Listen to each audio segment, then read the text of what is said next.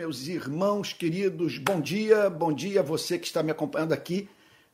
Tela da esquerda, Facebook, tela da direita, YouTube. Deixa eu dar uma melhoradinha aqui, ok? Antes de mais nada, meus queridíssimos irmãos, eu gostaria de saber se a transmissão está chegando com boa qualidade aí onde você se encontra. É, seria possível alguém me dar um retorno? Vocês estão me ouvindo bem? É, som e áudio estão chegando até você com clareza. Aguardo só um toque aí, tá bom? Para poder seguir em frente livre de qualquer preocupação.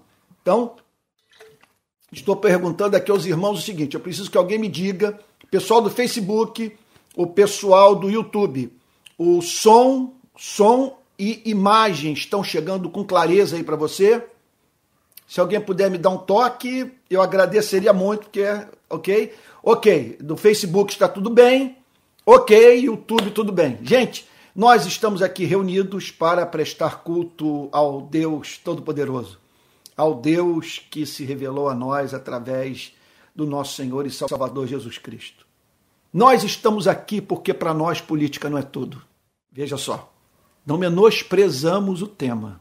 Contudo, nosso coração está no reino de Cristo. Nós aguardamos novo céu e nova terra.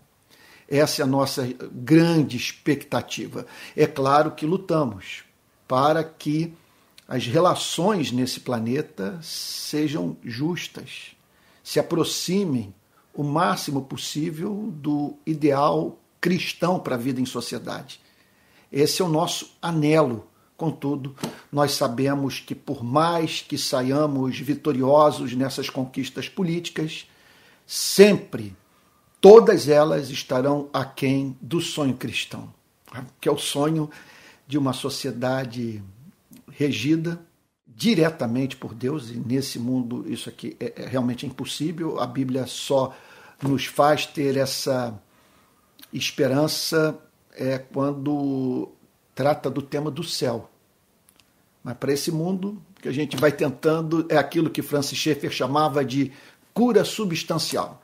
É uma cura real, porém não é uma cura completa. Você resolve um problema, ok? Mas longe, longe, muito longe de alcançar aquele ideal cristão, repito, para a vida em sociedade. Mas vamos lá, vamos dar início ao nosso culto de adoração a Deus e a gente sempre começa com oração. E eu vou pedir que você, olha só, abra a Bíblia aí comigo no Salmo 105. Salmo de número 105 para nós darmos início ao nosso culto de adoração. Você que está sintonizando aqui pela primeira vez, é importante que você saiba o seguinte: esse é um grupo politicamente muito homogêneo. O que, que eu estou querendo dizer com isso? Veja, não é que nós tenhamos acrescentado o petismo ou o anti-bolsonarismo à nossa confissão de fé, mas longe disso. Longe disso. Isso aqui não é um movimento de uma versão ou de um braço é, cristão do Partido dos Trabalhadores. Sem a mínima chance. E também nós não é, fechamos a porta dessa comunhão virtual para aqueles que divergem de nós politicamente. Agora, aconteceu que esse grupo acabou se formando a partir da crise que se estabeleceu no seio da igreja, quando lideranças cristãs das mais diferentes regiões do Brasil fizeram uma aliança política com o atual presidente da República. Isso vem desde o período que ele era candidato. Então, muitos irmãos largaram as suas igrejas e acabaram passando a caminhar juntos. Aqui eu ofereci essa, esse espaço de comunhão virtual, porque era muita gente fazendo contato comigo, dizendo que não tinha mais igreja para frequentar, porque sua igreja, de ori sua igreja de origem havia se afastado do Evangelho, feito uma aliança política com a qual é, é, nem todos concordavam. E esses irmãos, então, também testemunharam, e ouvi muita gente dizer isso, que ah, eles não encontravam nas suas cidades igrejas que não tivessem embarcado nessa aliança política. Então acabou que nós formamos esse grupo todos são bem-vindos, mas é importante que se saiba que aqui nós falamos abertamente sobre política, sobre o pecado que a igreja cometeu de 2018 para cá. Então, aqui eu diria o seguinte, que eu, eu prego sem o um mínimo pudor, exceto do ponto de vista da preocupação de ser fiel à palavra de Deus. Ok? Então, vamos lá, preparando o nosso coração para esse culto de adoração ao nosso Deus. Salmo 105 ele diz assim: qual é, o, qual é o, o, o propósito de lermos a palavra de Deus no início do culto? A leitura da palavra de Deus aquece o nosso coração. E é isso que nós vamos fazer agora. Vamos lá? Olha só. Deem graças ao Senhor, invoquem o seu nome. Tornem conhecidos entre os povos os seus feitos. Cantem a Deus, cantem louvores a Ele. Falem de todas as suas maravilhas. Gloriem-se no seu santo nome. Alegre-se o coração dos que buscam o Senhor. Busquem o Senhor e o seu poder. Busquem continuamente a sua presença.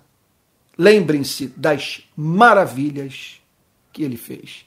Por isso nós estamos aqui reunidos. Nós nos lembramos das maravilhas que Deus fez por nós. Vamos ter um momento de oração agora. Eu vou pedir que, se você sentir confortável, que você se junte a mim nessa oração, tá bom? É, talvez ajude-o nessa introspecção espiritual você fechar os olhos, sabe? E numa atitude física condizente com seu estado de alma, é, se juntar a mim nessa oração. Tá bom? Vamos orar? Senhor, nosso Deus e nosso Pai, nós temos saudade da tua companhia, porque quando tu estás presente, a noite se faz dia, Senhor. Nossa existência ganha música, poesia, Senhor. Nosso espírito sossega. Senhor amado, nós o amamos. Realmente o Senhor é amado. Nós somos gratos a Ti, embora, Senhor, tenhamos que lidar com tantos fatos dessa vida que não entendemos, Senhor. E já abrimos mão da ideia de tentar compreendê-los. Mas de antemão sabemos que o Senhor é bom. Sabemos que o Senhor é bom porque não é possível que o amor que temos pelos nossos filhos seja inferior ao amor que o Senhor tem por nós. Sabemos que o Senhor é bom porque é isso que a nossa consciência nos ensina. Sabemos porque o Senhor é bom porque a terra está cheia da sua bondade. Senhor, acima de tudo, nós sabemos que o Senhor é bom por causa de Jesus Cristo. O Senhor deu a nós o seu bem mais precioso. E por isso nós somos eternamente gratos pela cruz em especial. Senhor, pela morte do seu filho, por amor a nós. Isso é fato histórico, algo ocorrido no tempo e no espaço, Senhor. Ó oh, Deus querido, Deus amado, aceita o nosso louvor nós estamos aqui na abertura desse culto, em primeiro lugar, para o adorar na beleza da sua santidade. Antes de o adorarmos pelo que o Senhor tem feito por nós, a nós nos cabe o adorar por tu seres quem és, Senhor, por aquilo que tu és. Senhor querido, nessas horas em que pensamos em ti, nosso coração estremece, Senhor, porque nós sabemos que somos pecadores. Senhor, lulistas e bolsonaristas, Senhor, progressistas e conservadores, todos são pecadores, Senhor. Ó oh, Deus querido, Deus de toda graça. E agora nos lembramos das nossas iniquidades, das tolices que falamos, do comportamento infantil, da palavra imprópria, da indiferença para com a dor humana. Senhor, perdoa-nos por tudo aquilo que há em nossa vida que é diabólico, que é carnal, Senhor, que é mundano. Senhor, sabemos que esses são os três adversários do espírito mundo, do, do espírito humano: o mundo, a carne e o diabo. Senhor, perdoa-nos por todo vínculo que possamos manter em nossa vida com o mal Perdoa-nos, Senhor. Perdoa-nos por aquilo que não nos damos conta, Senhor, e que fizemos e que magoou pessoas, e apagou ou entristeceu o espírito. Absolve-nos das falhas que nos são ocultas, Senhor, como diz o teu servo. Ó Deus querido, Deus amado, nós pedimos a consciência desse perdão. Que o Senhor cele o teu amor gracioso no nosso coração.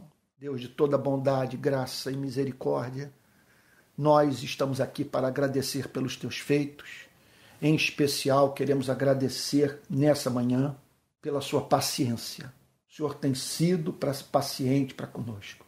Nós te agradecemos pelo Espírito Santo que nos ilumina a mente e aquece o coração. Te agradecemos pelas sagradas escrituras inerrantes, Senhor. Tua palavra. O Senhor nos deu uma, uma revelação confiável, Senhor. Louvado seja o teu nome para todo sempre por termos esse guia, Senhor. Senhor, essa luz nas trevas, esse caminho seguro, Senhor, que impede os nossos pés, Senhor, de resvalarem e se desviarem, Senhor, da verdade. Senhor querido, Deus de toda graça, nós estamos aqui reunidos nessa manhã para sermos edificados espiritualmente pela meditação na Sua palavra. Ilumina agora a nossa mente, Senhor. Nós não queremos apenas entender o significado do texto, nós queremos ser transformados pela Tua palavra.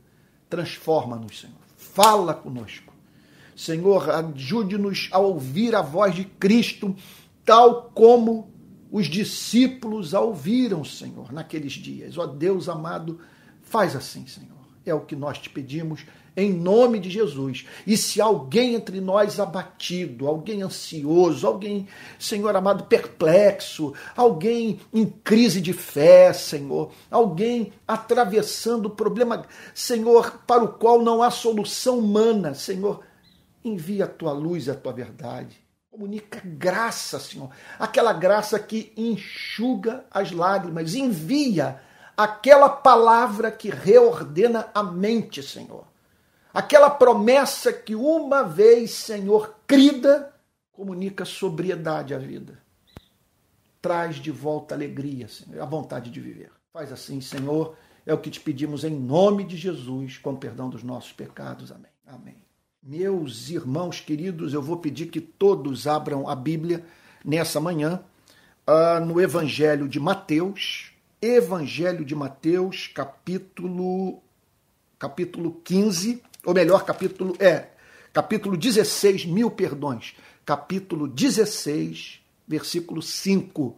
Vou repetir, o texto para o qual eu chamo a sua atenção nessa manhã encontra-se no Evangelho de Mateus, capítulo 16, a partir do verso 5. Mais uma vez, quero a todos lembrar que nessas manhãs de domingo nós estamos analisando todos os textos de Mateus, Marcos, Lucas e João, dos quatro evangelhos, que falam sobre as obras sobrenaturais de Cristo.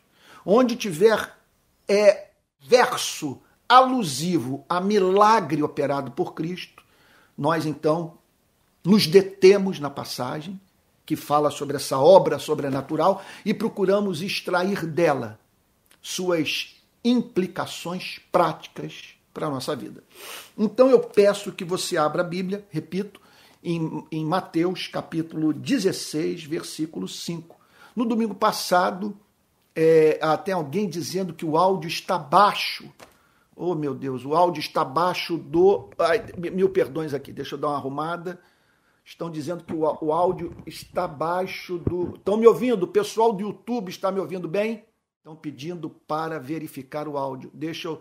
Atenção, gente, eu vou mexer aqui na câmera, só um minutinho. Ok. Alguém pode me dizer, é, o, o, o, melhorou o som? Melhorou? ok? Eu tirei o, o aqui, o, aqui, eu tirei isso aqui que, que é para proteger do vento. Tá todo mundo ouvindo bem? Do vento, né? Eu estou dentro aqui da biblioteca aqui de casa e eu, eu, eu mantive esse, essa esponja aqui que é boa para o lado de fora. O áudio está perfeito, tá bom. Então vamos lá, melhorou. Ok, gente, eu estou usando agora também um microfone, olha aí, é, altamente sofisticado da Shure. E hoje, pela primeira vez, estou usando o iPhone 14. Olha aí, pensando na melhor transmissão possível. Então eu sou um comunista, um comunista que usa iPhone 14. Então estou usando hoje, eu estou com uma transmissão em, alta qualidade, olha só, usando o microfone Shure e o iPhone 14 para transmissão do YouTube. E usando o iPhone 13 sem microfone para transmissão do, do Facebook. Tá bom? Vamos lá, gente. Eu estou ansioso para poder compartilhar a palavra de Deus com todos. Vamos lá. Repito, olha lá, não estou ficando gaga, não, hein? Tô, eu, tenho, já, eu sei que eu já falei, vou repetir, porque pode ser que alguém tenha sintonizado agora, sabe? Mateus capítulo 16. Mateus capítulo 16, versículo 5. Todo mundo achou? Ok, obrigado. Minha cunhada Patrícia dizendo que o som está ótimo, muito querida. Uma santa de Deus, meu Deus, que bênção para a vida do meu irmão. Vamos lá então. Mateus capítulo 16, verso 5. Por que, que eu estou aqui? Porque no domingo passado nós analisamos o texto que fala sobre a segunda multiplicação de pães. E essa passagem agora tem íntima relação com aquele milagre. Os discípulos fazem uma pergunta a Jesus e a resposta de Jesus é apaixonante. Então vamos lá então? Olha lá. Então vamos lá então, é bom. Bom, verso 5. Ora, Tendo os discípulos passado para a outra margem do lago, eles atravessam o mar da Galileia, esqueceram-se de levar pão. Então, por que é, é essa? Por que a Mateus fala sobre é, esse acontecimento? Os discípulos atravessam o mar da Galileia. Por que que oh meu Deus? Deixa eu falar com mais clareza, de uma forma, de uma forma melhor por que Mateus faz o registro desse fato? Os discípulos se esqueceram de levar pão, porque eles haviam acabado de passar pela a experiência de, no seu trabalho missionário, vamos assim dizer, na companhia do Senhor Jesus, lidarem com pessoas que careciam do pão. Então, o que deu ensejo aquele milagre extraordinário. Então, de qualquer maneira, olha só, de qualquer maneira, é, eles estão aqui, apesar das duas experiências da multiplicação dos pães, é, lidando com esse tema, o tema do pão. Olha lá. Então, o, o, o, tendo os discípulos passado para outra margem do lago, esqueceram-se de levar pão. Veja só, preocupados com o tema do pão, preocupados com, com, com, com a fome e atender demandas humanas. Então, observe que o cristianismo não cria uma dicotomia entre o corpo e o espírito. A fé cristã é a fé cristã de certa forma é materialista, porque veja, é bem verdade que o cristianismo fala extensamente sobre a dimensão invisível da vida, a dimensão espiritual. Mas o cristianismo reconhece, o cristianismo reconhece que estômago vazio é surdo para a pregação do evangelho, que nós não temos como separar a dimensão espiritual da dimensão material. E simplesmente é profundamente antibíblico separarmos a grande comissão do grande mandamento, o chamado para pregarmos o evangelho do chamado para amarmos o próximo como a nós mesmos. Nós não temos como separar a atividade evangelística do exercício da misericórdia para com o enlutado, o angustiado, o enfermo, o desabrigado, o refugiado, o faminto.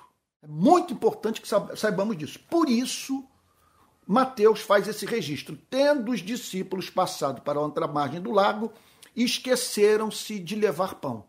E aí então, no verso 8, o Senhor Jesus é descrito por Mateus virando-se para os discípulos para lhes fazer uma afirmação, para, para fazer uma afirmação, para lhes apresentar uma verdade. Vamos lá. Fiquem atentos e tenham cuidado com o fermento dos fariseus e dos saduceus.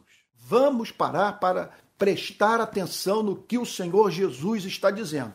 Eu quero chamar sua atenção, você que está chocado com a igreja. perplexo com o que está sendo feito com o nome de Jesus na nossa terra. Você que não sente mais alegria ao ser convidado a participar de um culto evangélico. Você que passa hoje em frente a uma igreja e vê emergir à sua mente pensamento de incredulidade. Não incredulidade em relação a Deus, mas incredulidade em relação ao funcionamento da instituição religiosa. Você está tão frustrado, tão machucado, tão magoado, tão decepcionado, que agora você procura se manter distante daquilo que lhe causou tamanho sofrimento. Brincaram com você. A liderança religiosa da sua igreja simplesmente ignorou pessoas que pensam como você pensa. Então, eu gostaria de chamar a sua atenção nessa manhã para o fato de que a Bíblia nunca nos enganou. Jesus deixou claro que nós passaríamos por experiências dessa natureza. Preste atenção nisso.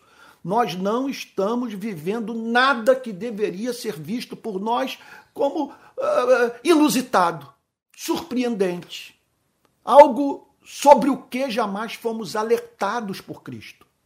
Eu quero lhe dizer, olha, eu estou falando isso após 40 anos de cristianismo, sabe? E depois de ter feito exposição no púlpito da igreja onde eu fui pastor, do Evangelho de Marcos inteiro, bem como do Evangelho de João.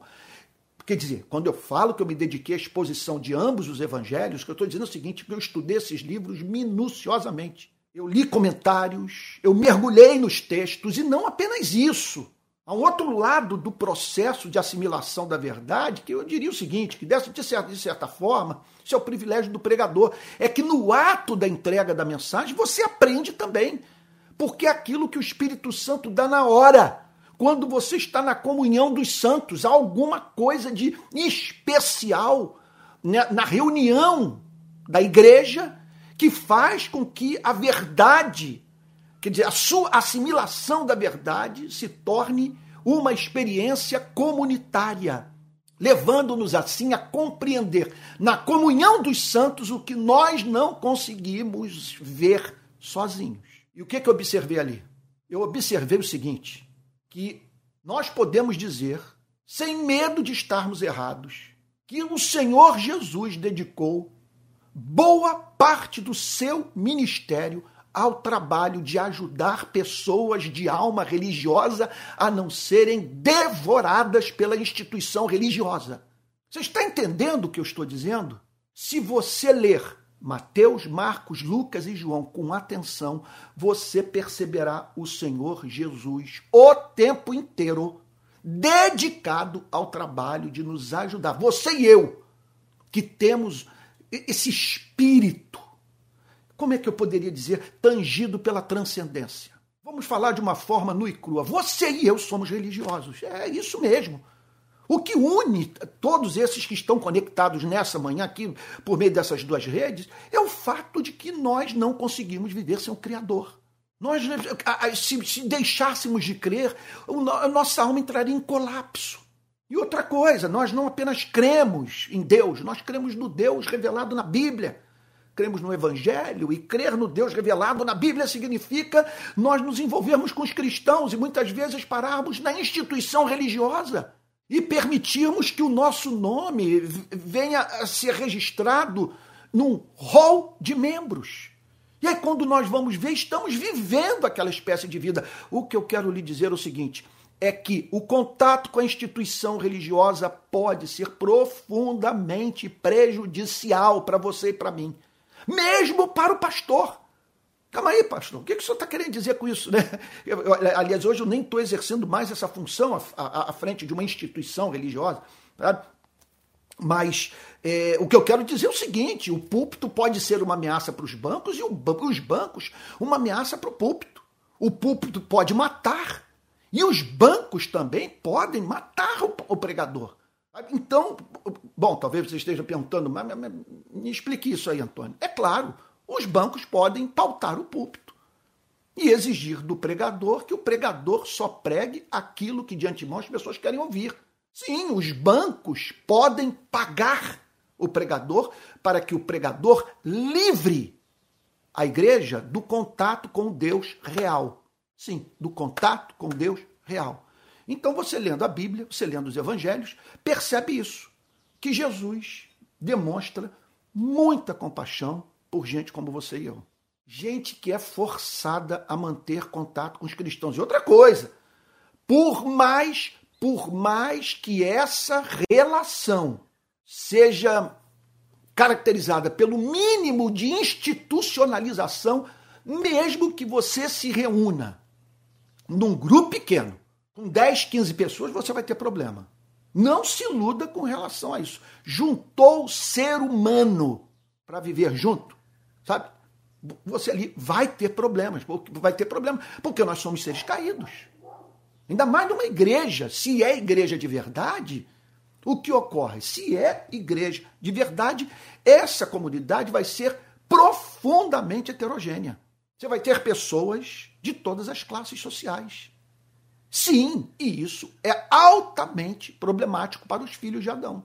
Então, é claro, eu estou hoje absolutamente certo a experiência da comunhão cristã numa instituição protestante, nos moldes da Igreja Presbiteriana do Brasil, de uma denominação como a Igreja Batista, Assembleia de Deus, ela aumenta a crise. Ela nos torna mais expostos à decepção. Não estou condenando as, de, as denominações. Não estou dizendo que elas não, não, não devem existir. O, eu, eu fui convertido, fui levado a Cristo mediante contato com uma igreja presbiteriana. Sou grato a Deus por isso. Mas depois de 40 anos de cristianismo, eu posso dizer o seguinte: olha só, é impossível ter igreja, ter igreja, sem que tenhamos que enfrentar problemas sérios de relacionamento. Observe a ênfase nas epístolas, no exercício do perdão. Por que, que os apóstolos pediram tanto dos membros das igrejas do primeiro século amor, paciência, bondade, espírito gracioso, espírito perdoador? Porque o convívio com pessoas na igreja é, é problemático. Sim. Vamos, vamos ser francos. Olha, nós temos muito que aturar nas pessoas. E as pessoas têm muito que aturar em nós. Esse é o ponto. Nós temos muito que aturar nas pessoas, mas não se esqueça do fato de que as pessoas têm muito que aturar em nós.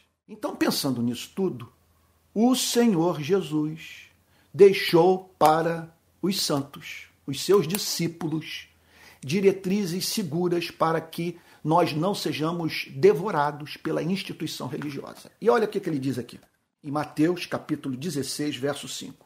Fiquem atentos e tenham cuidado. Fiquem atentos e não tenham cuidado. Olha só, fiquem atentos e tenham cuidado. Perdão. O que, que ele está querendo dizer com isso? Fiquem atentos e tenham cuidado.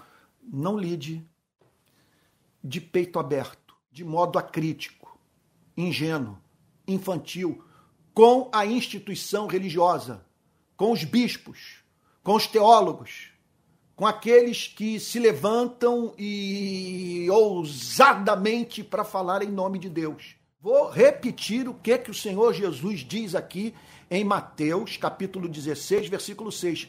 Fiquem atentos e tenham cuidado. O que que significa fiquem atentos e tenham cuidado? Não sejam tolos e não se relacionem com a instituição religiosa sem a mediação desse livro aqui. É, olha o que, que ele diz em conexão a isso. Fiquem atentos e tenham cuidado com o fermento dos fariseus e dos saduceus. Opa, aqui fiquem atentos e tenham cuidado com o fermento dos fariseus e dos saduceus. Fermento, fermento. O Senhor Jesus está aqui falando sobre doutrina. O que ele está dizendo é que a doutrina, a doutrina pode matar. Lá estava o fariseu e o saduceu, aqueles dois homens, se colocando de pé para falar em nome de Deus. Jesus os ouve, ouve o saduceu, ouve o fariseu, e ele percebe no que aqueles líderes da instituição religiosa estavam falando, o altamente prejudici prejudicial para a vida espiritual das pessoas. Aqueles homens estavam ensinando o que enlouquecia, o que adoecia, o que tornava as pessoas piores, lisas, malandras, canalhas. Você está entendendo o ponto? Olha o que, que a palavra de Deus diz. Fiquem atentos e tenham cuidado com o fermento dos fariseus e dos saduceus. O fermento, o que, que é o fermento? Veja só, é aquela pitada de doutrina que é capaz de, de ganhar corpo no espírito humano e transformar a pessoa de alma religiosa numa ameaça à humanidade, em alguém que faz mal para a sociedade. Agora, o que chama atenção nessa declaração de Jesus é que os, ele, ele, ele, ele apresenta pessoas diferentes, representantes de correntes teológicas opostas, veja só, igualmente erradas, trabalhando para o reino das trevas e destruindo vidas humanas. Nós temos de um lado os fariseus, do outro lado os saduceus. Havia diferenças profundas entre eles. E Jesus, e outro ponto, Jesus percebia o ódio presente na relação do saduceu com o fariseu. O saduceu odiava o fariseu, o fariseu odiava o saduceu. Ódio religioso. E lá estava a igreja, diante da tentação de escolher um lado. Ou eu abraço o que os saduceus estão ensinando, ou eu abraço o que os fariseus estão afirmando. Um desses grupos é o verdadeiro representante da verdade nesse planeta. E o que o Senhor Jesus tem a dizer para os seus discípulos é o seguinte: tome cuidado com ambos. Os saduceus negavam a vida eterna. Eles não acreditavam na ressurreição dos mortos. Eles poderiam ser considerados pessoas de uma mentalidade teológica mais liberal, enquanto que os fariseus eram assim radicalmente apegados à tradição. Eles eram porta-vozes da versão mais radical, mais moralista, mais conservadora do judaísmo do primeiro século. E outra coisa, eles diziam ser os porta-vozes da mensagem do Antigo Testamento. Aqueles que haviam desenvolvido a capacidade de interpretar corretamente as Sagradas Escrituras. Meu Deus! E o Senhor Jesus diz o seguinte: há um fermento no que ambos os grupos ensinam. Não se aproxime de um lado, nem se aproxime de outro. Ele diz: fiquem atentos e tenham cuidado o que, ele está, o que o Senhor Jesus está afirmando é o seguinte: quando essa gente abrir a boca para falar em nome de Deus, submeta o que foi declarado à verdade revelada por Deus. Observe, portanto, o perigo que representa para você e para mim fecharmos incondicionalmente, acriticamente, a uma corrente, a uma tradição, de modo que não tenhamos contato com ninguém de fora. E assim desenvolvamos uma mentalidade de grupo. Eu falo para você, você fala para mim, e nós vivemos assim, é, dentro desse ambiente antisséptico. Fechamos as portas, fechamos as janelas, porque nos julgamos detentores do monopólio da verdade. E é impressionante como Jesus é visto no Novo Testamento não fechando com os fariseus, não fechando com os zelotes, não fechando com os essênios, não fechando com os herodianos, não fechando com os saduceus. Jesus nos chama para mantermos uma atitude de radical independência em relação às tradições teológicas ou aos modelos de espiritualidade. Não estou dizendo que você vai abrir mão de aprender humildemente com a história. Eu até diria o seguinte: se você está afirmando algo que jamais foi afirmado na história do cristianismo, que vai de encontro à tradição, especialmente do ponto de vista daquela espécie de cristianismo que deu fruto, que levou pessoas a Cristo, que plantou igrejas saudáveis, pare para pensar na possibilidade, você está equivocado. Contudo, essa passagem nos ensina a não mantermos atitude de subserviência com nenhuma denominação, com nenhuma tradição. E outro ponto: você não vai encontrar tradição teológica, modelo de espiritualidade, cujo ensinamento tenha que ser acolhido integralmente por todos os seres humanos que conheceram a verdade revelada por Cristo. Eu estou querendo dizer o seguinte: olhe para um calvinista como eu. Eu me assumo como calvinista. Agora, eu não tenho como fechar integralmente com tudo o que os calvinistas declaram, em especial o comportamento de alguns calvinistas. E não tem também como reproduzir os visíveis pecados calvinistas. Então, observe que o Senhor Jesus está aqui dizendo o seguinte para os seus discípulos: fiquem atentos, tomem cuidado, não sejam ingênuos com o fermento, com a doutrina, com o que é ensinado. Veja só, por grupos que disputavam eh, as almas das pessoas no primeiro século: os saduceus e os fariseus. E observe que o Senhor Jesus dá nome. O Senhor Jesus é muito objetivo. Ele diz o seguinte: os saduceus, os fariseus. Essa gente representa hoje, com o que ensina e com a forma como se comporta, representa a antítese daquilo que eu estou ensinando a vocês. Então note como que ficar do lado de Jesus pode se tornar uma experiência profundamente solitária para você e para mim. Receber o evangelho no primeiro século significa você bater de frente com dois grupos. Você olhar para uma disputa política e dizer o seguinte: eu não vou fechar de uma, uma, uma disputa teológica. Você olhar para um lado para o outro e dizer o seguinte: olha, eu não estou nem com um nem com outro.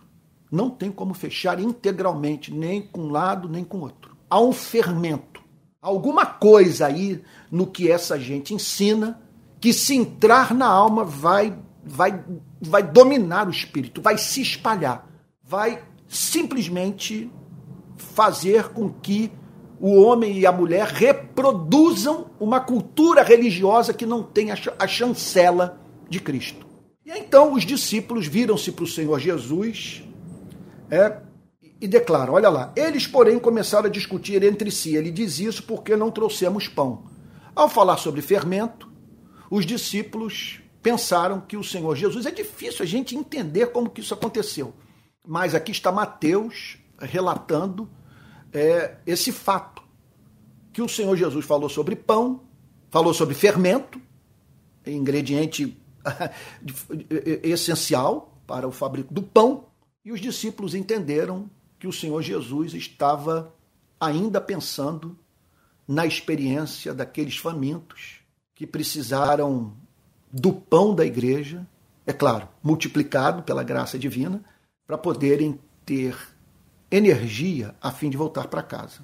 Então, ele diz isso porque não trouxemos pão. Estava um conversando com o outro. Ele diz isso porque não trouxemos pão. Observe como que nós podemos estar envolvidos com discussões tolas, infantis, quando nós podemos estar envolvidos com uma disputa teológica, é, como que eu poderia dizer, uma, uma disputa teológica apaixonada a partir de uma compreensão equivocada da mensagem de Cristo. Lá estavam eles discutindo sobre o mesmo tema a partir de uma interpretação errônea do que Cristo havia declarado. Veja como que a igreja é, é suscetível ao erro interpretativo, de interpretação da mensagem de Cristo. Verso 8. Jesus percebeu isso e perguntou. Jesus, percebendo que os discípulos estavam discutindo, veja, a partir de uma interpretação equivocada da mensagem de Cristo, deixa eu abrir um parênteses aqui. Anote aí, por favor. Anote aí. Não confunda em hipótese alguma a Bíblia com a sua interpretação da Bíblia. as escrituras com a interpretação que é feita pelo seu teólogo favorito. Isso é muito importante de, ser frisado.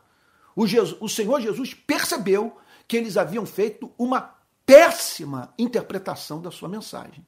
E aí vem em seu socorro. Olha só, olha o que, que ele diz. Jesus percebeu isso, isso e perguntou: por que estão discutindo entre vocês? Por que estão discutindo entre vocês? Qual é o motivo dessa discussão? Jesus, é, repito, observe o que, que Cristo está dizendo para a igreja. Vocês estão travando uma disputa teológica a partir de uma interpretação estapafúrdia do que eu lhes ensinei. E o Senhor Jesus declara homens de pequena fé. Por que eles são chamados homens de pequena fé? Olhe como que a falta do conhecimento de Deus pode perverter as nossas supostas, ou melhor, as, como que a falta do conhecimento de Deus pode perverter as nossas avaliações, as nossas, ou melhor, ou melhor as nossas interpretações, ou as nossas leituras, ou as nossas, ah meu Deus, avaliações racionais do que a Bíblia ensina homens de pequena fé. Porque eles são chamados de homens de pequena fé. Porque eles haviam se esquecido do, do milagre que Cristo operara. Não souberam extrair conclusões teológicas eternas do que havia acabado de ocorrer. Por que estão discutindo entre vocês, homens de pequena fé, sobre o fato de não terem pão? Por que essa é a preocupação de vocês? Por que vocês julgam que nesse exato momento. Ai, meu Deus do céu, eu, eu, uma das coisas que mais eu, eu faço aqui uma digressão, me permita falar. Uma das coisas que mais tem me assustado nas redes sociais é a, a dificuldade interpretativa da igreja. Que as pessoas falam sobre a Bíblia. É, é algo impressionante como que chegam a conclusões que correspondem ao exato oposto do que as escrituras proclamam. Aqui está o Senhor Jesus dizendo para eles: por que estão discutindo entre vocês, homens de pequena fé, sobre o fato de não terem pão? Veja, ali era um momento excepcional. Estava na comunhão da igreja, literalmente, em carne e osso, no primeiro século, o Senhor Jesus, o multiplicador de pães. O que Jesus está dizendo é que naqueles dias em que suas atitudes lançavam luz sobre a sua segunda vinda, sobre os novos céus e a nova terra, sobre o fim dessa presente ordem, porque ao multiplicar pães, ele está falando desse reino de fartura. Ele está falando sobre a ampla provisão de Deus eterna para a vida do seu povo. Ele está falando desse Deus que multiplica os átomos e as moléculas. Esse Deus que brinca com a criação, que faz dela o que bem entender. Então ele está dizendo o seguinte, sabe, vocês não precisam trazer uma padaria com vocês, sabe? para que essas pessoas sejam alimentadas. Se vocês me entregarem o pouco que têm, a partir dessa oferta de amor, o milagre da multiplicação vai ocorrer. Veja só. Então, o que lhes faltava era a fé na provisão de Cristo. Eles não aprenderam, não aprenderam com Cristo o que os dois milagres da multiplicação dos pães tensionava ensinar. Vocês ainda não percebem, não se lembram dos cinco pães para cinco mil homens e de quantos cestos vocês recolheram? Nem dos sete pães para os quatro mil e de quantos cestos vocês recolheram? O que o Senhor Jesus está dizendo é o seguinte: olha, vocês estão aflitos aí quanto ao fato de, de, de terem ou não terem pão para alimentar essa multidão. Aquilo, veja só, aquilo que vocês tiverem em mãos sempre será insuficiente para atender às demandas do mundo. Jesus não estava chamando a sua igreja para não fazer provisão para o futuro, para não usar o cérebro. O que ele está dizendo é o seguinte: que nós sempre estaremos numa posição de desvantagem. Os nossos, os nossos recursos sempre estarão aquém da realidade, da realidade concreta da miséria humana. Você chega, portanto, conforme a experiência que nós vivemos esse ano nas favelas de, de, de Maceió, de Jaboatão dos Guararapes, de Recife, depois do, do, do temporal, ou dos temporais que houve, sabe? você chega lá, a, a, a, não há nada mais dramático do que você resolver os problemas de 100 famílias num contexto em que um milhão estão precisando da solidariedade humana. É desesperador você entrar numa casa e naquela casa ali você doar um fogão, deixando toda a vizinhança ali desassistida por falta de recurso. Então, essa sempre será a, a, condição da igreja. Agora, o que o Senhor Jesus está dizendo é, é o seguinte: que a igreja deve contar sempre com a provisão divina. Sempre que Deus pode multiplicar esses recursos, de modo que a igreja atenda às necessidades daqueles que Deus decretou que sejam socorridos pela igreja. Então, o texto prossegue dizendo o seguinte: olha só, verso 11. Jesus aqui, em amor, corrige os seus discípulos. Como não compreendem que eu não estava falando com vocês a respeito de pães? Como que vocês não entendem, depois de tudo que nós vivenciamos, que eu não estou falando com vocês a respeito de pães? Isso já foi tratado. Vocês já me ouviram é, é, dizer que nós não devemos tratar com indiferença os famintos, vocês não foram chamados por mim para servir almas é, desencarnadas. E vocês aprenderam no contato comigo que o pouco de que dispõe pode ser multiplicado pela minha graça, a fim de que vocês cumpram a sua missão nesse planeta. Então, como não compreendem que eu não estou falando com vocês a respeito de pães? O que os impede essa é uma pergunta que nós temos que fazer. O que nos impede de entender a mensagem? É a pergunta que eu faço hoje.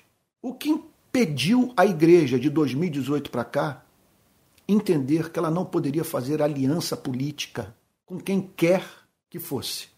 O que impediu a igreja de entender? Olha, olha o fracasso que ela está experimentando. Ela fez uma aliança política com Bolsonaro. E hoje nós temos um candidato que até há pouco tempo estava preso. Um partido que muitos sabe, temeram a sua extinção. Essa aliança da igreja com Bolsonaro é, foi tão, tão absurda, tão sem sentido, tão desproposital, que ressuscitou o Partido dos Trabalhadores, o próprio presidente Lula. E hoje, eu diria o seguinte: que se o Bolsonaro vencer no dia 30, Olha, de certa forma ele já foi derrotado.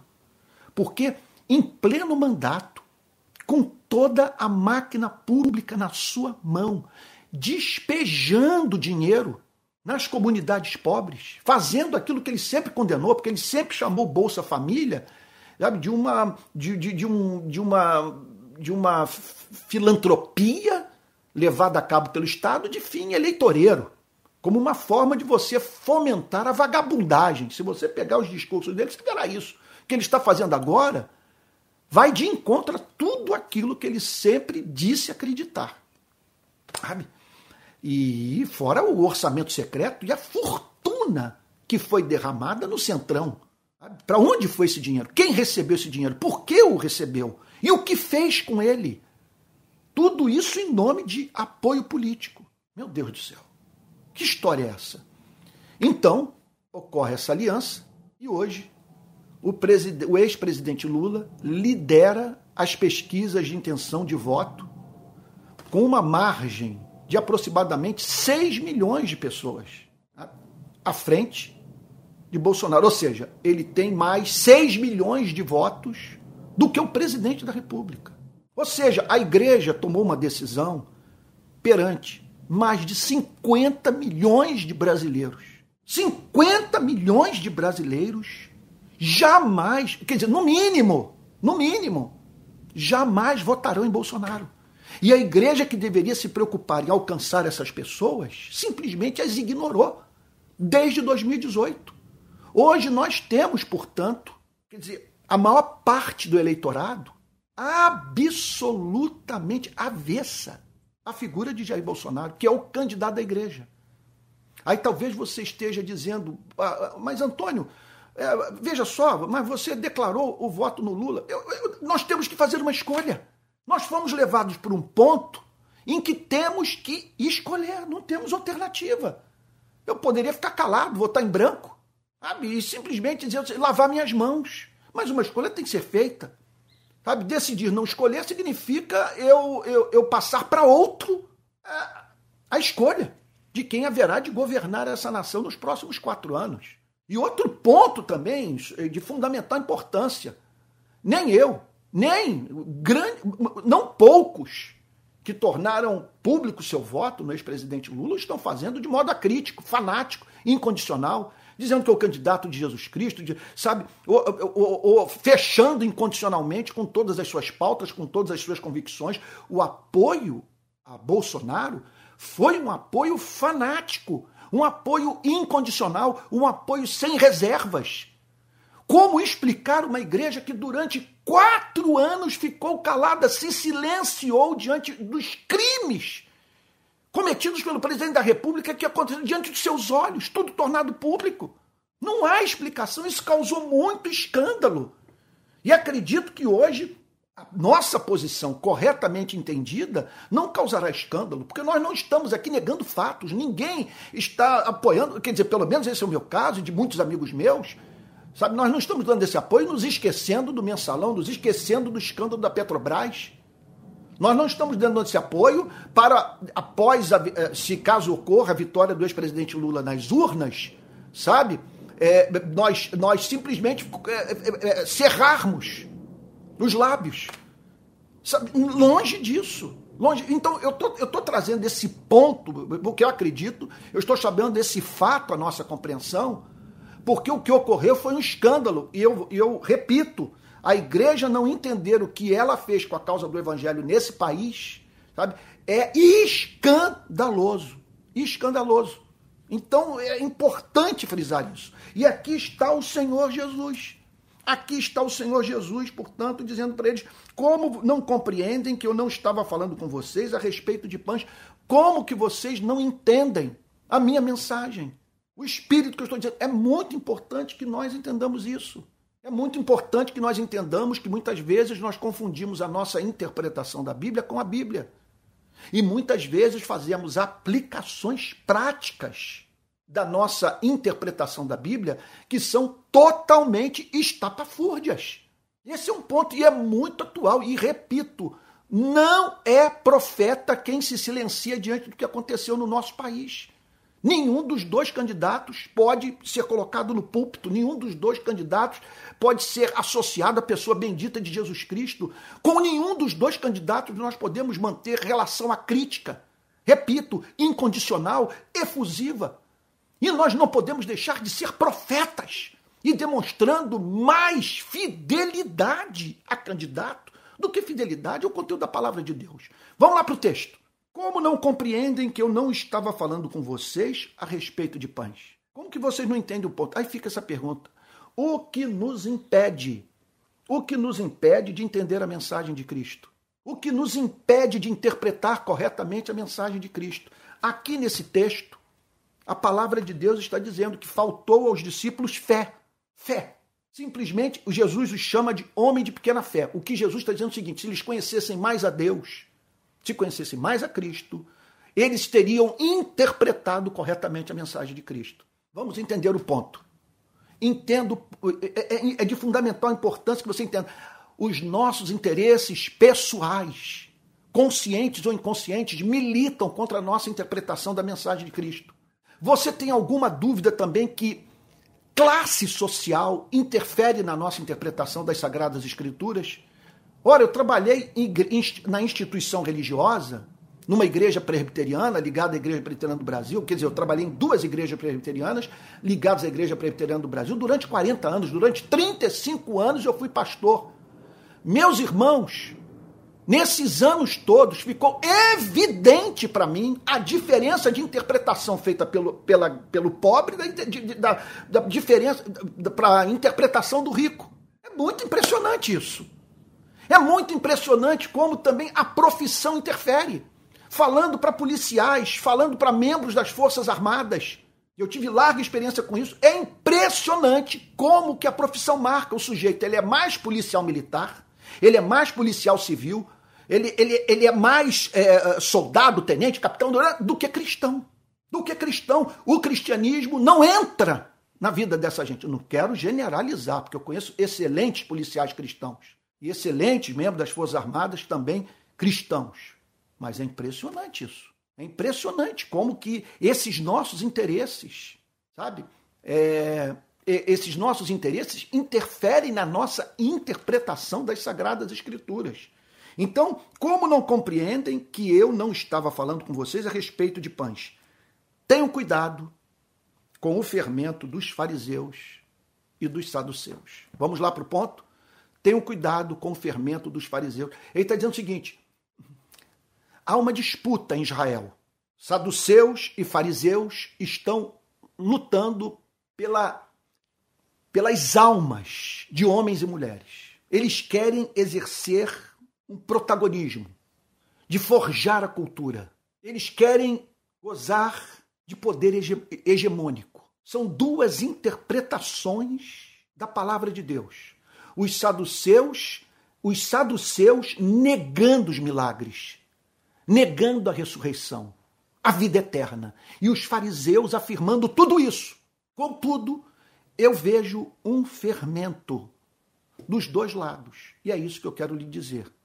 Se ao fugir do liberalismo, se ao fugir das igrejas que se deixaram cooptar pelo radicalismo de esquerda e você for parar nos movimentos ultraconservadores de direita, você vai adoecer. Escuta o que eu estou lhe dizendo. Você vai adoecer. Agora, se você fizer o contrário, você teve uma grande decepção com os conservadores. Você deu seu dízimo, você deu sua alma, você cantou no coral, você dirigiu um grupo pequeno, você ajudou a igreja a crescer. E aí você viu o seu pastor botando Bolsonaro no púlpito. Você ficou chocado com o discurso a favor das armas. Você ficou chocado com as agressões feitas contra o povo brasileiro e o silêncio da igreja. E aí então, para fugir daquilo que tanto o machucou, você foi parar no outro extremo. Num extremo que também tem um fermento. Que também tem um fermento. Eu olho para o, o, é, parte do conservadorismo, eu falo parte, porque eu conheço conservadores extraordinários. Veja só, mas eu olho para a parte e digo o seguinte: isso aqui é um crime.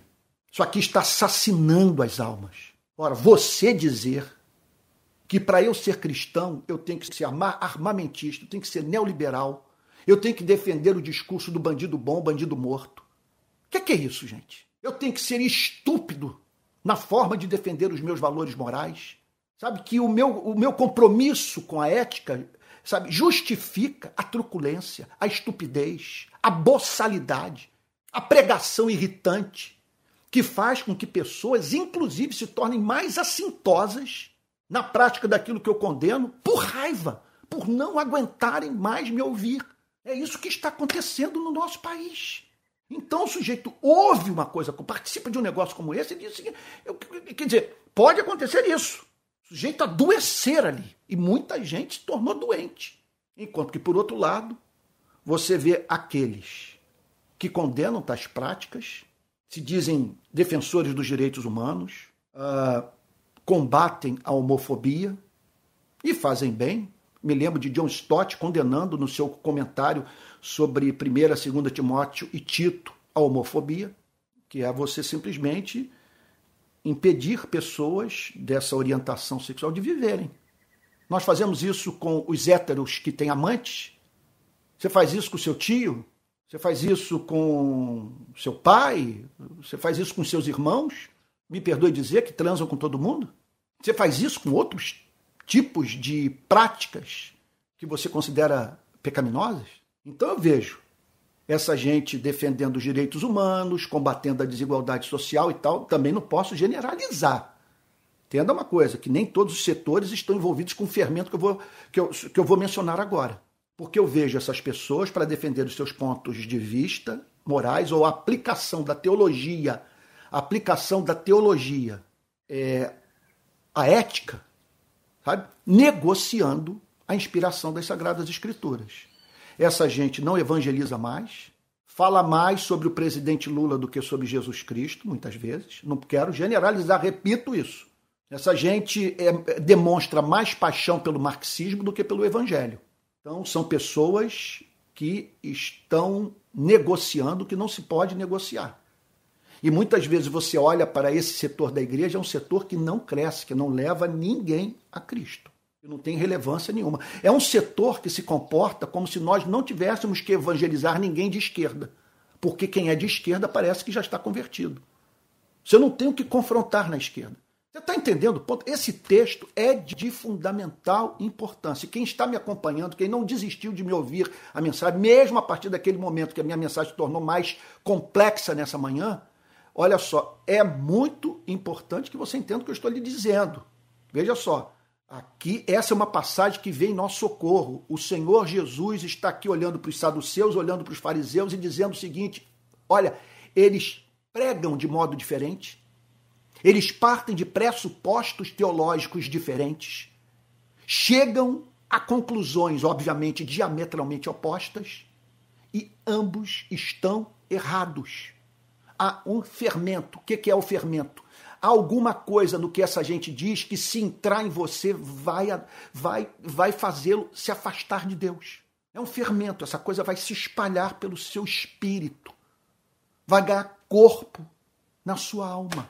Então, a conclusão que eu chego numa mensagem como essa é o seguinte: preste atenção pelo amor de Deus.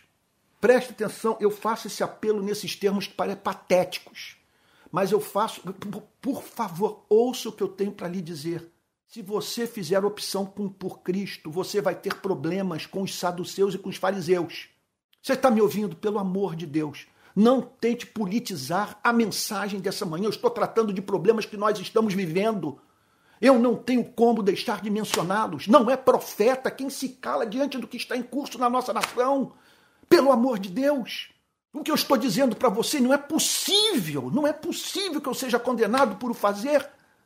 O que eu estou dizendo para você é que é uma disputa pela hegemonia, pela condução da cultura, que é uma disputa pelo, vamos assim dizer, pelo, pela, pelo, pelo, pelo, pelo delinea, delineamento, delineamento, oh meu Deus, da, da, da estrutura eclesiástica. Meu Deus do céu, como é que eu poderia dizer que, que há pessoas que estão querendo estar na vanguarda desse trabalho de. Aqui está, desse trabalho de formatação da cabeça dos cristãos brasileiros. Entendo o ponto.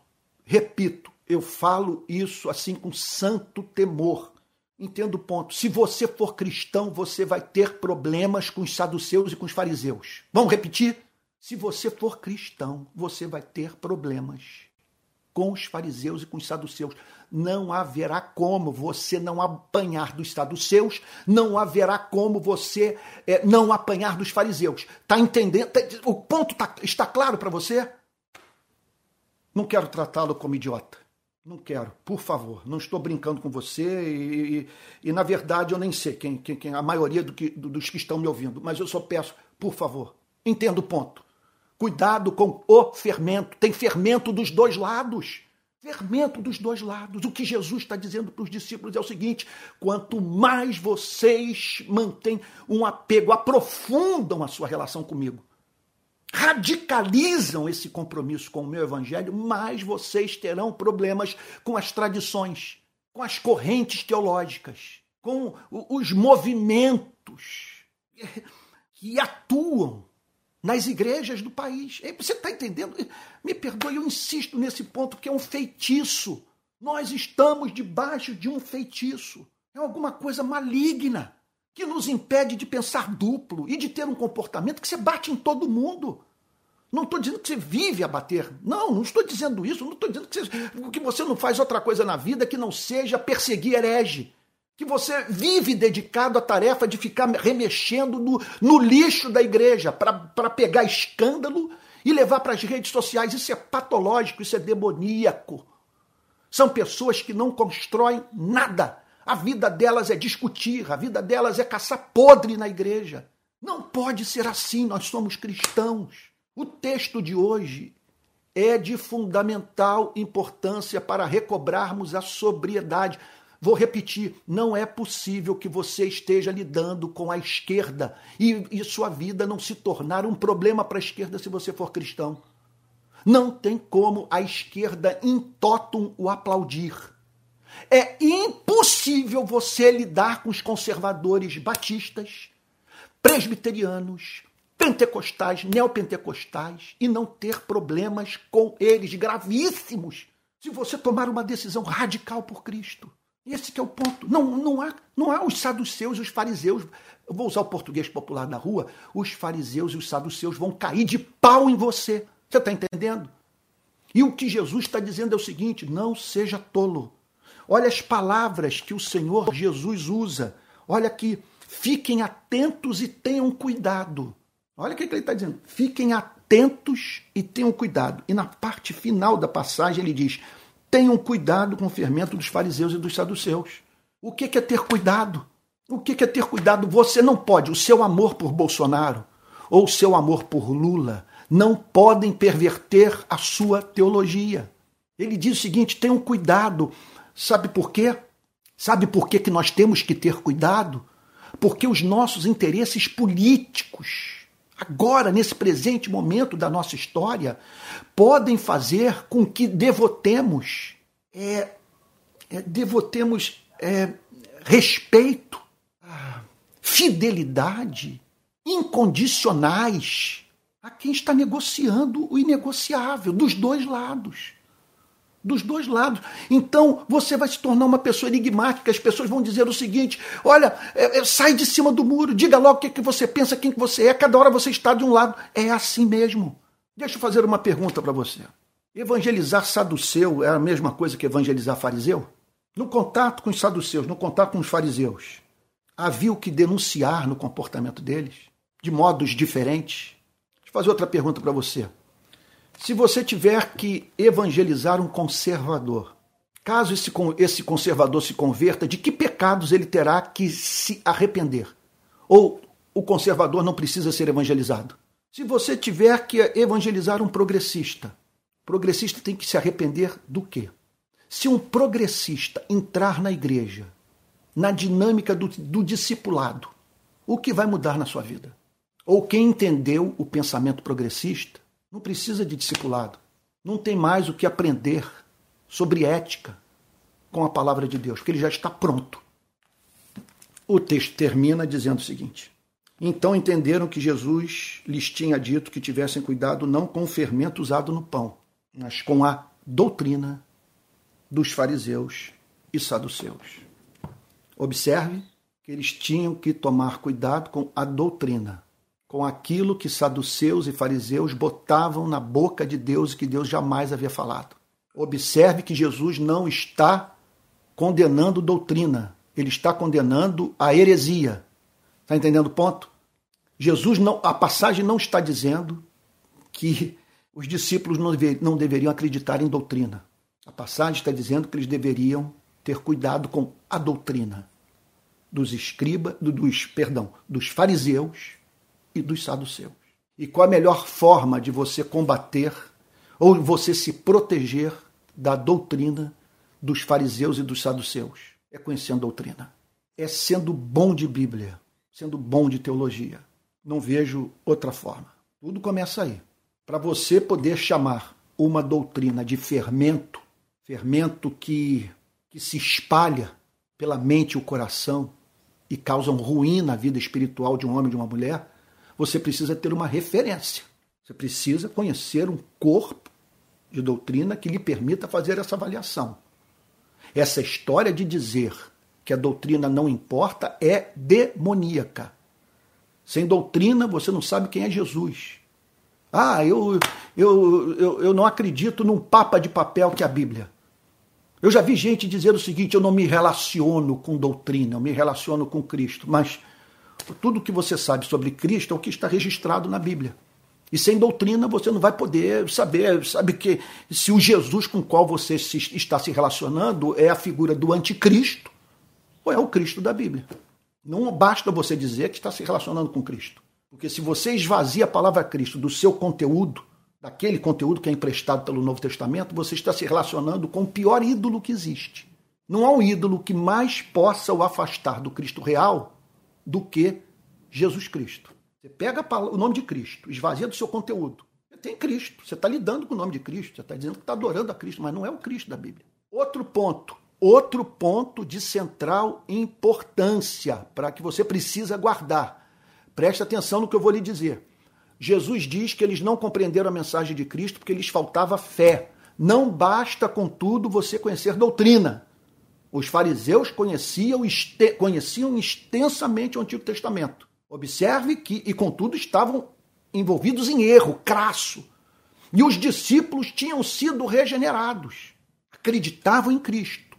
Mas lhes faltava esse elemento de confiança, lhes faltava conhecimento mais profundo e por isso não interpretaram corretamente a mensagem de Cristo. Então é importante que você entenda o seguinte: a falta de conhecimento de Deus, a falta de conhecimento intelectual da verdade, a falta de conhecimento visceral, vivo, autêntico, existencial da verdade, pode perverter a sua interpretação da Bíblia. E aí você é encontrado defendendo não a Bíblia, mas a sua interpretação da Bíblia.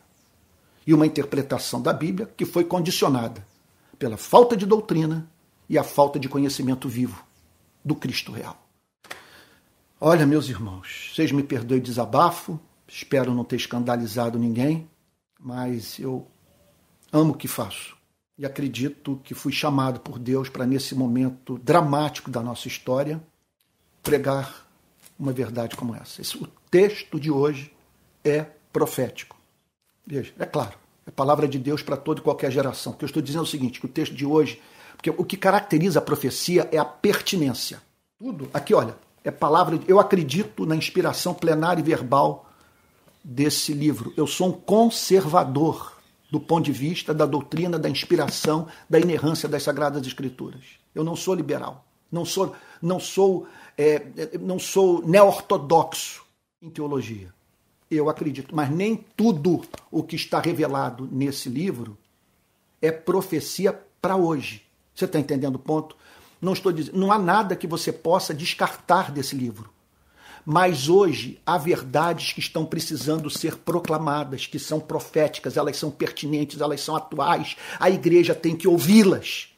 E o texto que nós estudamos nessa manhã é profético nesse sentido. É uma passagem que nós precisamos especialmente ouvir. Nós não queremos os saduceus nem os fariseus. E eu não quero saber se os saduceus me tratam melhor do que os fariseus me tratam ou vice-versa. Eu não estou aqui em busca de, sabe, de, de manter relacionamento com base em afabilidade. Eu quero compromisso com a verdade. E se meu compromisso com a verdade representar perda de amigos entre os saduceus ou perda de amigos entre os fariseus, pouco me importa. O que eu não posso é negar, é negociar a minha consciência. É isso. Ai, que pregação quilométrica. Vamos orar? Vamos, vamos ter um momento de comunhão com Deus? Ó oh, Pai Santo, tudo que foi falado foi muito sério, muito sério. É uma passagem altamente pertinente. Mas, Senhor, que dias nós estamos vivendo? Nós adoecemos, Senhor. É como se a igreja estivesse sob um feitiço. Quem lançou esse feitiço sobre nós? Quem nos tornou tão cegos, Senhor? Senhor, e agora eu mesmo tenho que confessar a Ti na presença dos irmãos que me ouvem, que eu nunca preguei em minha vida com tanta certeza de que não serei compreendido, que minha pregação vai se voltar contra mim. Eu nunca vivi uma, vivi uma crise como essa, de acreditar, Senhor, meu Deus, que é possível o ser humano ouvir a verdade, ficar do lado da verdade, mesmo nas ocasiões em que a verdade está contra os seus interesses. Parece que quando paramos para ouvir uma pregação, nós trazemos conosco um filtro. Só deixamos passar o que atende os nossos interesses pessoais e não permitimos que penetre na consciência aquilo que nos contraria. Senhor amado, guarda-nos desse fermento e ajuda-nos a ficar com Jesus, com o Jesus que não direcionou seus discípulos para a filiação aos, ao movimento farisaico, aos zelotes, aos essênios, aos fariseus, aos saduceus, mas o Jesus que nos chamou para ele, a fim de que nele conhecêssemos a beleza do Pai. Que olhando para a beleza do Pai refletida na beleza do Filho, participássemos, Senhor, da beleza do Criador, refletindo essa beleza também em nossa vida. Ajuda-nos a ter independência de pensamento, Senhor. Não permita que a nossa interpretação das Sagradas Escrituras seja condicionada por classe social, por fidelidade cega à tradição de espiritualidade que herdamos, Senhor. Não permita que os traumas que tivemos com conservadores ou com progressistas nos impeçam, Senhor, de dar razão a eles quando eles estão certos. Guarda-nos desse fermento, Senhor. É o que te pedimos em nome de Jesus. Amém. Irmãos queridos, olha, hoje às seis horas da tarde eu estarei pregando novamente. O culto deve terminar por volta de sete e quinze e você, portanto, terá tempo para tomar um cafezinho ou, ou comer a sua jantinha e poder assistir o debate. Oh, meu Deus do céu, como eu vou estar orando por esse debate para que a verdade emerja e nós possamos fazer uma escolha democrática e racional. Então não deixe de assistir o debate hoje. E eu vou estar comentando, eu estou até pensando em comentar ao vivo, ou pelo Twitter ou pelo YouTube. Depois eu, eu, eu vou decidir, eu ainda tenho que orar por isso, mas eu vou claramente, é claro que eu vou estar assistindo o debate de logo mais. Olha só, nós estamos precisando de ajuda para mantermos a rede de pequenas igrejas, nós precisamos de recursos financeiros. Não muito, porque não temos prédios, mas precisamos porque não dá para tocar mesmo uma igreja como essa, tão pouco institucionalizada, não dá para fazê-lo sem algum recurso. Então, caso você queira contribuir, e eu quero lhe dizer também que eu estou caminhando para ser mantido pela rede de pequenas igrejas. Eu estou passando por um, um, um sufoco nesses dias de uma grande incerteza com relação à minha manutenção e à manutenção uh, da minha família. Então, é, eu peço a você que deposite a sua oferta, caso você o queira, tá bom? Nesse Pix, olha lá, o nosso Pix é pixrpi22 arroba gmail.com. Vou repetir, caso você queira dar uma oferta, vai aí, Pix RPI, tudo junto, tá bom? O nosso Pix é Pix PX RPI 22 arroba gmail.com. Quero também convidá-lo a participar da Escola de Discípulos. Nós estamos juntos toda quarta-feira, quase toda quarta-feira, estudando teologia. E eu estou sempre é, é, é, gravando aulas, pensando assim em ajudar os irmãos na fé a conhecerem a sua própria fé. Tá bom?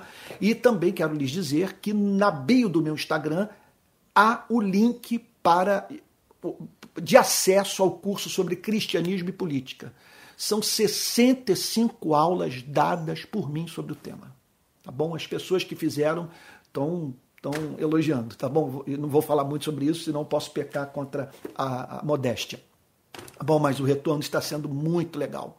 Peço também que como você sabe, essa mensagem vai ser salva, que você espalhe o link por aí para que a gente cresça em audiência, tá bom? Ah, mais um ponto. Todos esses links eu vou botar daqui a pouco ao término dessa mensagem. Mais um ponto super importante. O nosso principal canal de comunicação é o Telegram para que você saiba o que está rolando nos bastidores. É importante que você esteja no Telegram. Eu vou mandar daqui a pouco o link do Telegram para que você possa fazer parte, tá bom, da rede. E nesse exato momento, o Emerson e o meu filho Pedro estão trabalhando para é, é, é, saber onde os grupos já estão é, organizados no Brasil, ok? e nós vamos identificar esses grupos e em breve começar o treinamento, tá bom? Para que tenhamos em cada grupo bons conselheiros que cuidem dos irmãos na fé. Não deixe de ter comunhão com a igreja, tá bom? Não estou falando de você voltar ao templo. Se esse for o desejo, tudo bem. Mas se for para caminhar assim, que você tenha contato com os irmãos na fé. Tá bom? Não deixe de estar, sabe? Monte um grupo, chame pessoas para caminharem com você. Tá bom? Isso lhe fará bem, ok? É isso, gente. Falei muito hoje. Que tema é pesado, não é verdade? Mas eu espero que tenha sido importante para a sua edificação. Se você puder dar um retorno depois da mensagem gravada, nos comentários, dizendo se Deus falou com você, o que, que você achou mais é, importante no que foi dito, tanto no YouTube quanto no Facebook, por favor, não deixe de fazer o registro para a gente ter esse retorno, ok? mas eu espero que todos possam ter visto sinceridade, ok? Olha, vou repetir, tem gente aí perguntando qual é o Pix da rede de pequenas igrejas. Olha, o Pix é pixrpi22 arroba gmail.com, ok? Vamos receber a benção apostólica e logo mais às 18 horas estaremos juntos e depois às 20 horas, provavelmente ao vivo, eu estarei comentando o debate é, dos candidatos à presidência da República. Vamos receber a benção apostólica e que a graça do nosso Senhor e Salvador Jesus Cristo, o amor de Deus o Pai e a comunhão do Espírito Santo sejam com cada um de vocês, desde agora e para todo sempre. Amém. Amém. Irmãos queridos, me esqueci. Hoje vai ter ceia. Nós vamos ter ceia logo mais. Separe um vinhozinho aí, ou um suco de uva e um pãozinho, para nós tomarmos a ceia hoje, logo mais às 18 horas. Tá? Fiquem com Jesus. Uma boa tarde para todos vocês, meus amados irmãos. Não deixe de falar alguma coisa no comentário para a gente ter um feedback. Deus o guarde.